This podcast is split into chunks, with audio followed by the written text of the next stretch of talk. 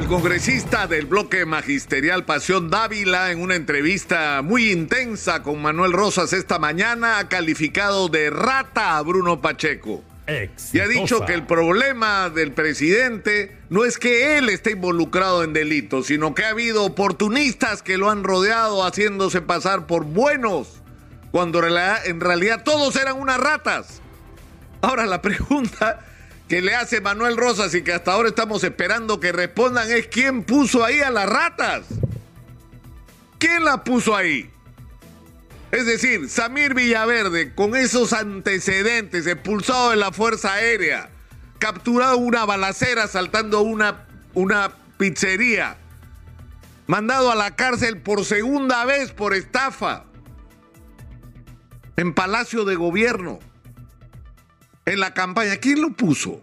Karelin López, lobista, dedicada a qué? A transar entre empresarios y funcionarios públicos obras para a través de comisiones ilegales. ¿Quién la puso ahí? Los enemigos del gobierno, Keiko Fujimori, la fiscal de la nación, fue el presidente de la República. ¿Quién los puso? Es la pregunta. Silvia Barrera, ¿quién le permitía que estuviera caminando por los pasillos de Palacio como si fuera su casa, coordinando contrataciones y obras públicas? ¿Quién puso a esa gente ahí? ¿Quién puso a Salatiel Marrufo, que si ustedes lo sueltan en la, en la azucarera no sale vivo? Por el odio que le tienen los trabajadores azucareros, por el daño que le ha hecho a estas empresas y a su gente y que estaba dedicado a concertar desde el Ministerio de Vivienda todo tipo de obras y que usaba un hotel, como se lo dijimos acá, el Marqués de San Isidro, el presidente lo sabía, se lo hemos dicho al aire durante dos meses y el presidente no oía. Entonces, ¿quién puso a las ratas ahí si no ha sido el propio presidente? Entonces, ¿qué es lo que tendríamos que aceptar?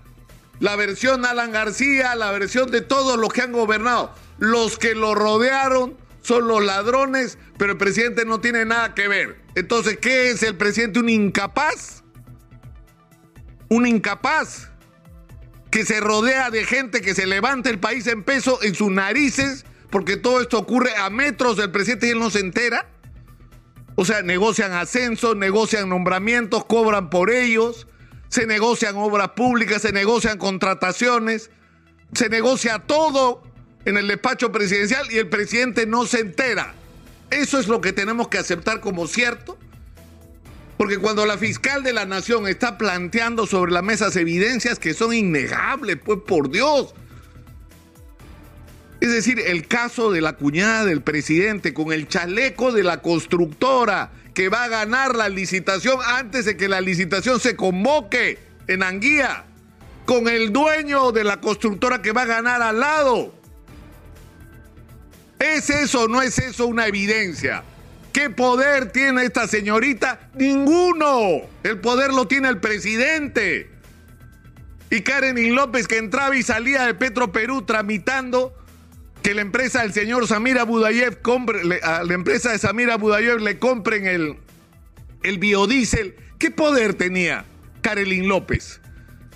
El poder lo tenía el presidente que se reunió dos veces con Samira Budayev antes de que le entreguen estas adquisiciones millonarias con dineros de Petro Perú. O sea, ¿quién es el que tiene el poder para decidir que Salatiel Marrufo se quede donde está? Es el presidente. ¿O han sido terceros los que han decidido por él? O sea, es, el argumento es simplemente insostenible. Insostenible. El presidente tiene que asumir la responsabilidad de sus actos. Y en el caso de su, de su cuñada, me parece lamentable. Es decir, el presidente está permitiendo, está permitiendo que su cuñada, la cual ha criado como hija, esté 30 meses en la cárcel por decisiones que él tomó. O ella tomó otorgar esas licitaciones. O ella tenía el poder de otorgar esas licitaciones. ¿Se han puesto ustedes a, a pensar en eso? O sea, una, una persona a la que él ha criado como hija está en la cárcel en este momento por decisiones que ella no podía tomar porque no tenía el poder, el poder lo tenía él. Ese es un capítulo. ¿Y cuál es el otro capítulo? La fiscal de la nación, que la hermana de la fiscal de la Nación, hasta ahora no se ha presentado una sola evidencia, una sola, de que las decisiones que ha tomado la fiscal de la Nación favorezcan en algún nivel o de alguna forma a su hermana. Su hermana no ha sido favorecida de ninguna manera. El proceso en contra de ella continúa y la justicia tomará sobre ella las decisiones que además no dependen del Ministerio Público, que ya formuló la investigación y levantó los cargos, lo tiene que resolver el sistema de justicia, el Poder Judicial, no la Fiscalía sobre la cual la doctora Benavides no tiene ningún poder. Ella no es juez, ella es fiscal, ella no va a decidir sobre el caso de su hermana. Pero incluso así fuera, esto es cierto, la discusión no es sobre las cualidades de la señora fiscal de la nación, sino sobre las evidencias que están puestas sobre la mesa. De eso es lo que estamos discutiendo, de las evidencias puestas sobre la mesa y de la conclusión que es obvia es obvia. Han ocurrido una serie de hechos que tienen que ver con corrupción, con nombramientos irregulares, con ascensos irregulares, con contrataciones irregulares, con tráfico de influencias y en todos ellos hay un denominador común, Pedro Castillo Terrón, que además es el único que tiene el poder para tomar ese tipo de decisiones. Entonces, la conclusión es clara. La conclusión es clara, esta investigación tiene que avanzar o vamos a aceptar lo que hemos aceptado todas estas décadas. Vamos a mirar para el techo, nos vamos a hacer los cojudos y esperar hasta el 29 de julio del año 2026. ¿Eso es lo que vamos a hacer? ¿Eso es lo que el país merece? ¿Eso es lo que la gente humilde de este país merece? Yo creo que no, sinceramente. Y hay una cosa final que hay que decir. Lo que ocurrió ayer fue gravísimo porque el presidente ha incitado a la violencia contra los periodistas. Periodistas que hay de todo tipo, como los hay ahí. Conozco hace muchos años a Roberto Ramírez, Rorro para sus amigos. Es un periodista excepcional. Es una pluma privilegiada que ya quisieran tener muchos en este país. Es un periodista acucioso, ácido, inteligente, incapaz de comprometerse con una agenda que no tenga que ver con sus propias convicciones. Roberto Ramírez nunca va a hacer algo porque se lo dictaron, porque le dijeron, Rorro, haz esto, no lo va a hacer porque yo lo conozco. Y a Roberto Ramírez ayer le han pegado como si fuera un miserable, como si fuera un sicario del periodismo, cuando no lo es. Cuando no lo es.